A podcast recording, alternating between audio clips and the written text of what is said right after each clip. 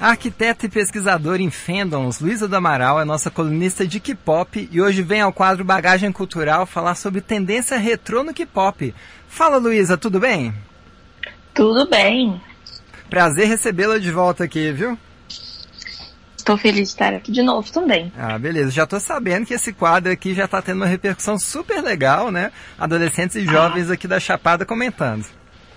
Fico feliz de saber disso. Maravilha. Vamos falar das coisas que a gente gosta. Pois é, bom demais. E hoje a gente vai falar sobre a tendência retrô no K-pop, né? Então eu é queria te perguntar, Luísa, em quais músicas podemos constatar a, re... a tendência retrô no K-pop em 2020, hein? Olha, esse ano nós tivemos nós tivemos o Dynamite, né, do BTS, que foi uma música muito grande, Bombou, muito relevante, né? né? É, Bombou, ainda, ainda está bombando, na verdade, Sim. né? Nós tivemos o Ladidá do Everglow, bem uhum. recentemente, que veio com uma tendência íris bem forte, né? Sim. Bem recentemente tivemos agora com Twice, com I Can't Stop ah, né? meu Deus. Me matou também do coração. Puxando esse Ares, gostei demais também né? Um pouco parecido com o Ladidá, mas Sim. um pouquinho com o jeitinho da, do Twice. Uhum. Uh, eu acho que a gente também teve uma, não tanto na tendência, nessa tendência de 80 né? A gente teve também no disco igual no Dynamite, When We Disco, do JYP com a Sumi. Sim. Mais pro começo uh, do ano, né? É, não, não, nem foi tanto, viu? Não. Eu acho que esse ano tá meio estranho, né? Passei de tempo. A gente também teve mais pro R&B dos anos 90, né? Tivemos o From Home agora também, do NTTU. E a Alien da Soyan também foi, foi bastante abundante, né? Mas é uma, algo que tem acontecido bastante nos lançamentos desse ano. Tá certo. E qual dessas músicas você acha que mais impactou o cenário do K-pop, na sua opinião? Qual sua favorita também? Olha, difícil comparar com Dynamite, né? Uhum. Assim, muito difícil. É, é, é o, o, cenário é esse. Ninguém compara com BTS a essa altura, né? Mas eu acho que a minha favorita, eu acho que foi Feel Good, do From Is Nine. Eu achei que foi uma música que o título dela, né, Feel Good, é uma música que realmente passa uma sensação agradável, divertida e ela é confiável. Toda vez que você escuta, é uma música muito boa. Entrou direto pra minha lista de favoritas do ano, com certeza. Maravilha. O Dynamite foi, é, foi recorde, né? No primeiro dia de estreia no YouTube, bateu 100, bilhões, é, 100 milhões de visualizações, então é, é impossível, né? É... Falar que essa música não marcou. O fato de ter ficado tanto tempo no primeiro lugar da Billboard Hot 100 também uhum. era algo inimaginável há alguns poucos anos. E o fato de não só ter ficado em primeiro lugar na, numa semana, mas em várias, eu acho que ainda é meio inacreditável. Até para mim, como ARMY. Né? É, é, inacreditável. Só explica pra gente, a Billboard é um chart ocidental, né?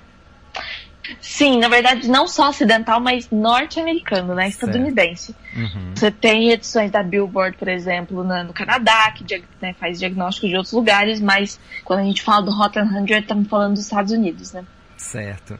Agora, sobre a sua favorita, você disse que é o From Nine, né? E a, e a mais original, Sim. na sua opinião? Para esse ano, puxa, eu achei. Eu acho que. Hum, não vou dizer que. que foi a. Essa é uma pergunta difícil, não tá preparada para essa pergunta. Não, eu, olha, posso falar a minha então? Aqui.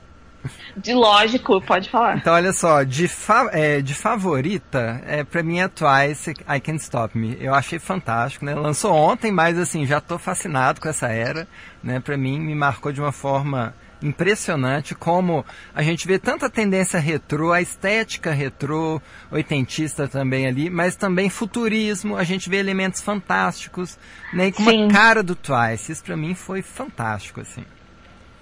Ah, interessante. É, sim. Eu acho que foi isso que foi legal, porque apesar de não a música em si não, não ser tanto revolucionária, vamos dizer assim, de usar elementos muito diferentes, sim. ela ficou com a cara do Twice, né? Uhum. É isso que é legal, quando você escuta uma música e você sabe quem que. qual artista que tá, que tá ali. Eu acho que isso é o mais interessante. Uma outra música que eu gostei muito para esse ah. ano também, que ela, a Sammy sempre vai nesse, nessa linha, né? De um, de um 80 de, uma, de texturas mais retrôs. Mas Porapipam foi muito legal também. Eu achei uma das melhores músicas do ano e da Sammy também. Uhum. É, realmente. Agora, sobre o original, eu, na minha opinião, colocaria o Ladidá do Everglow. Por quê? Porque se a gente comparar com todos os outros três né, é, titles principais do. do, do ou, ou o debut mais os outros, os outros dois comebacks do, do Everglow, o Ladidá é muito diferente, né? Mantém aquela coisa Girl Crush, mas sai daquela, daquele batidão e entra ah, totalmente ah, num synthwave, assim, e mantendo, lógico, a identidade do Everglow. Então eu fiquei totalmente surpreendido, entendeu? Eu falei, nossa, nunca esperava isso.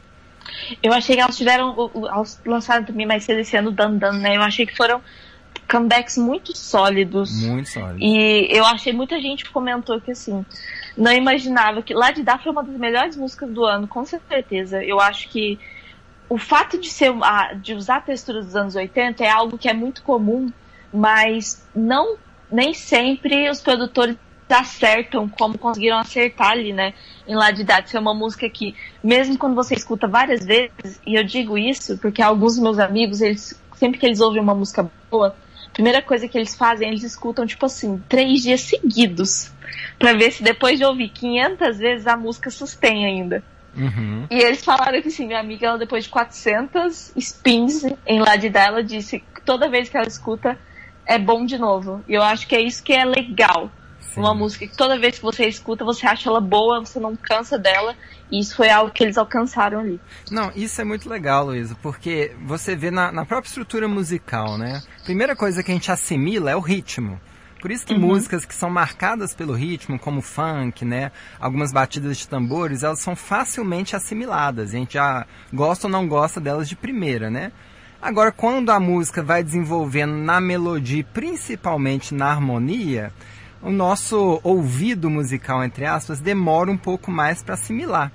Então tem algumas músicas que de fato trazem uma complexidade, ou o próprio beat, a própria questão da harmonia no sintetizador também no K-pop, que só depois ali da quinta, décima vez que a gente vai conseguindo assimilar uhum. tudo que aquela música nos traz. Uhum. Isso é muito é, legal. Isso é muito legal. Eu acho uma coisa que eu acho interessante de pensar a respeito do, do retrô é que por que, que vira e mexe a gente vê várias tendências voltando, né? É, são fórmulas testadas. Sim, são fórmulas que já estão testadas e, e comprovadas, né? São coisas que você sabe que para alcançar certos resultados, é lógico que é legal quando chegam novas tendências, quando chegam experimentações diferentes, né? Mas quando você tem uma fórmula que já foi testada várias vezes e que você já sabe o tipo de reação que ela gera, você tem uma chance maior de acertar na intenção daquela música, né? Sim. Por outro lado, o fato, a forma como a gente. Isso é algo que eu já vi vários críticos musicais falando sobre K-pop. É que você tem produtores que têm uma liberdade grande de experimentar com texturas retrô diferentes, né? Pra, pra ter resultados diferentes. Você pega músicas como Um Um do a-Pink no ano passado, né? Sim. Que é uma música que ela tem essas texturas, uma, uma coisa anos 80, mas vem de uma forma muito nova. Ou uma música como New, o solo da Eve, do, da Eve do, do Luna, que é uma música que tem lá os sintetizadores, o, os, a, uma melodia dos anos 80 com um polirritmo dos anos 90 você mistura isso, você gera uma música que ela tem aquele feeling de uma coisa antiga, de uma coisa que é um retorno, né? Mas que parece muito fresco. Então, de certa forma, é um pouco nostálgico, até pra gente igual a mim, que não viveu nos anos 80. Sim. né? é, é seguro, vamos dizer assim, mas parece apropriado. Eu acho que isso que é bacana, você ouvir uma coisa com um som antigo, mas você ainda sentir que faz sentido para você hoje. Sim. Eu acho que sem falar também que os anos 80, né, eles já estão em voga já tem um tempo. Talvez o, produto Sim. cultural aqui no Ocidente que mais marca essa tendência seja é, Stranger Things, né, na Netflix. Uhum. Mas, é, além disso, pensando musicalmente, é, pro K-pop, por exemplo, anos 80, anos 70 e 80 é a época de dance music, né? Uhum. Você você tem ainda aquela fase em que o rock tava aquela é, rock estava muito em voga, mas aí você tem esse crescimento de gênero de dance music de novo, Sim. que trazem de volta esse tipo de música, trazem de volta para o centro né, da cultura pop o tipo de música para você dançar de uma forma mais marcante, né? Então por isso que é natural para o K-pop, que é um gênero que é muito dessa coisa assim de, da dança, né, do, da, da performance, sempre voltar para essas para essas tendências, para esses recursos. Sim. Mas no caso de Dynamite também, eu acho que disco é uma é uma tendência muito muito agradável. Uhum. Eu acho que por isso que Dynamite deu tão certo, porque é uma música agradável. O ano foi horrível, então toda vez que você escuta Dynamite, é, ela é agradável e faz você sentir que as coisas podem, vai dar tudo certo, entende? Uhum. Então eu acho que foi uma escolha muito acertada também do BTS para o que eles queriam fazer com Dynamite, né? Usar essa, esse som de disco. Não, legal. E até dialogando os diversos quadros aqui do Bagagem Cultural, os diversos colunistas, né? A gente tem o Bruno Maroni, que vocês já até gravaram podcast juntos, lá no podcast Sim. do Tangente. E ele falou que uma das novas tendências da cultura pop é a cultura pop assumir um caráter terapêutico, principalmente por causa Uhum. de 2020, né? Um ano Uhum. terrível, né? Então, assim, a música Horrível. assume para si esse caráter de é a arte que traz esperança para a população em desespero, né? Uhum. Isso é muito É, e, e foi assim. Eu acho que muitas vezes eu vejo que no meio dos fãs existe uma certa, um certo, os fãs eles se, se dividem muito entre ou se entregar totalmente a esse entretenimento como forma terapêutica, ou ter muito medo de fazer isso porque eles sentem que de certa forma seria quase que uma uma falha moral é, o entretenimento, né? Entendi. Eu sinto que, pelo fato de a gente viver numa época de muita produtividade, né? Isso são características do nosso tempo. Para muita gente é muito difícil assumir o entretenimento pelo que ele é. Por outro lado, tem pessoas que transformam entretenimento numa religião, né? Então são sempre os dois extremos, assim. Exato. Mas eu acho que, pra mim, é, eu sou uma pessoa que eu tenho. A minha vida ela tem uma construção de significado sólida, né? Eu sei. Eu, eu tenho uma, uma visão clara de quem eu sou, eu tenho uma visão clara de para onde eu vou, né? Uhum. Tudo isso suportado pela minha cosmovisão é, de, de fé, pela minha religião. Claro. Mas pelo fato de eu ter uma base muito sólida, eu consigo me sentir confortável nesse momento em que eu separo para liberar minha mente dos pesos né, dessas, dessas responsabilidades e das coisas que eu preciso levar com seriedade e me divertir um pouquinho e, e eu acho que isso é muito bom. Eu Sim. acho que isso é muito saudável. Exatamente. Na medida certa, né? Nem de mais nem de menos, né? Exatamente. Exatamente. Tudo tem, tem o tempo de tudo, tem o lugar de todas as coisas, né? Eu acho que é muito bacana o fato de a gente usar essas coisas tanto para se divertir quanto também, mais importante de tudo, para conhecer as pessoas, né? Nós dois formamos essa conexão porque nós gostamos de uma coisa em comum. Sim, E essa conexão já rendeu outros frutos, né? com certeza. Então é muito bacana a gente saber usar na medida certa. E o fato de nós termos um, é, tendências como o retrô que intensificam esse poder, né? De ser algo que, que te trai- traz uma tranquilidade, que te traz uma um lugar seguro até, né, musicalmente. A música pode ser um lugar seguro também. Uhum. Eu acho interessante. Legal. E nesse sentido, apesar de muita gente gostar de reclamar, eu acho que 2020 foi um ano rico. Sim. Olha só, a terceira pergunta e última pergunta nossa aqui, pauta para conversa, Luísa, é o seguinte: vou dar uma devagada e depois você me diz o que, que você acha. Certo. A, a história cultural da humanidade nunca é linear, né? Então a gente tem, nos anos 80, os Estados Unidos era uma coisa, né? E dentro dos Estados Unidos tem várias vertentes ali nos anos 80, por exemplo, Claro. hard rock, surgimento do heavy metal, né? Synthwave, né? New wave, várias, várias variações assim. Mas na música pop mais forte, nessa questão do, do synthwave, né? Do, do disso que a gente já estava falando. Agora, se a gente pega no Brasil, a MPB estava de um jeito, tem um surgimento da cena do rock nacional é, muito forte também. Na Jamaica, né, o reggae já, não, já entrando na segunda geração ali do reggae. E a gente entra nos anos 90 com o surgimento do cenário daquilo que solidificou como K-pop, né, como a música pop coreana. Uhum. Você acha que próprio, o próprio K-pop vai começar a ter retrô da sua história a partir dos anos 90? Olha, eu acho que, apesar de ainda não ser uma coisa que a gente diria uma tendência, uma coisa acontecendo com frequência, né, num certo período, eu acredito que é bem provável que no futuro próximo isso comece a acontecer com mais frequência. É, grupos fazendo referências a outros grupos é algo muito comum, principalmente dentro da mesma agência, né? Se você pega lá We Are the Future do HOT, eu acho que todo boy group da SM já fez cover de We Are the Future, uh -huh. né? ou de ou Sorry Sorry de Super Junior, né? Todos os grupos que vieram depois têm um cover. Então, todos, como é uma história muito recente, muito presente, né? Eu acho que ainda tá tudo muito misturado. Então, Exato. Então, talvez daqui a alguns poucos anos ainda a gente comece a ver essas coisas. Mas como o K-pop em si não teve tantas musicalmente não, a, grande, a grande triunfo, a grande novidade do K-pop é esse caráter de uma coisa híbrida, né? O que a gente pode ter, eu acho mais provável, seria uh, alguns conceitos retornando. Mas mesmo nesse caso, por exemplo, de certa forma, o conceito do BTS já é um remake do conceito original do H.O.T.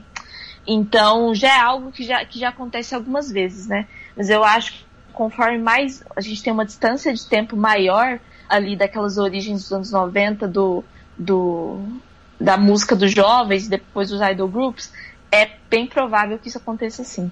É, você disse até de umas bandas que fazem referências a outra, né? A gente tem, não sei se é o primeiro, mas é um dos primeiros girl groups do, da, da JYP, que é o Misei, né?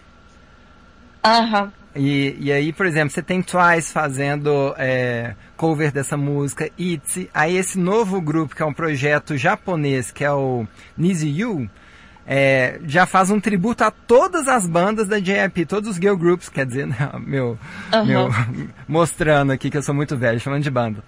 É, todos os girl groups da JYP, né? Fala de Misei, fala de, de, de Twice, fala de próprio ITZY, né? Que surgiu ano passado, o Girl Generation, como uhum. você falou? Não, Wonder Girls. Wonder Girls, exatamente. Sim. Então, é, você começa a ver, né, que eu acho que existe uma coisa, e talvez na, na Coreia seja mais forte do que no Ocidente, que é um respeito a quem veio antes. E eu falo isso porque até, por exemplo, no Blackpink, você vê que a empresa tem um respeito com a Jennie, porque ela entrou antes como trainee na empresa do que as outras três meninas. Então, certo. existe uma questão da tradição, do legado lá que é muito forte e que eu acho que o Ocidente está começando a, a entender, reentender né, que, o que a tradição e o legado é muito importante. A gente não pode simplesmente só abafar a história, né? Uhum. É, essa questão de respeitar os, os seus seniors, né? é muito forte. Eu acho que uma coisa que a gente precisa considerar, eu acho que em relação aos artistas dos anos 90, a gente pode ver uma presença maior às vezes. Mas vamos pensar, por exemplo, a gente você falou do começo da história nos anos 90, mas o que o, o a imagem que nós temos de K-pop de hoje em dia, se a gente pensa que ela, principalmente para girl groups, que é algo que começou com Girl Generation, por exemplo, Sim. Girl Generation debutou em 2007 se eu não me engano, e D é de 2009, é muito recente. É recente, é muito recente. Né? É muito recente. Você vê, a Taeyeon ainda tá lançando música, ainda, ainda tá muito nova, né? O que você tem, às vezes, mais seriam, por exemplo, como eu falei, ou uma distância maior com H.O.T., ou até com a Boa, que fez agora 20 anos de carreira, né? Uhum. Então, a gente teve a SM para os 20 anos de carreira dela, fez o... pegou vários artistas que reinterpretaram cinco músicas dela, né?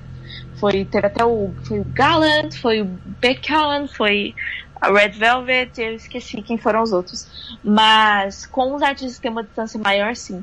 Mas eu acho que às vezes é difícil pra gente lembrar, né? Como essa história é recente, como tudo mudou muito rápido. Mas daqui a um tempo, sim, eu tenho certeza que a gente vai ver mais é, tributos a esses grupos que lançaram essas fundações. Tá certo. Mais alguma coisa que você queria colocar nessa conversa para terminar, Luísa? Uma coisa muito importante que eu gostaria de falar, que não foi falado, é que a melhor música retrô do K-pop é Rolly Polly, de Tiara. Se você nunca ouviu Rolly Polly, eu acho que você deveria escutar. Eu sou muito fã de Tiara, é meu girl group favorito, junto com FX. E eu acho que quem não conhece deveria muito conhecer. Tá certo. Muito obrigado pela participação de hoje, Luiz. E até a próxima. Eu que agradeço. Até a próxima. Valeu, gente. Conversamos aqui com Luísa do Amaral, nossa colunista de K-pop no quadro Bagagem Cultural. Vamos para um rápido intervalo aqui comercial e na sequência a gente vai ouvir Feel Good do From Nine.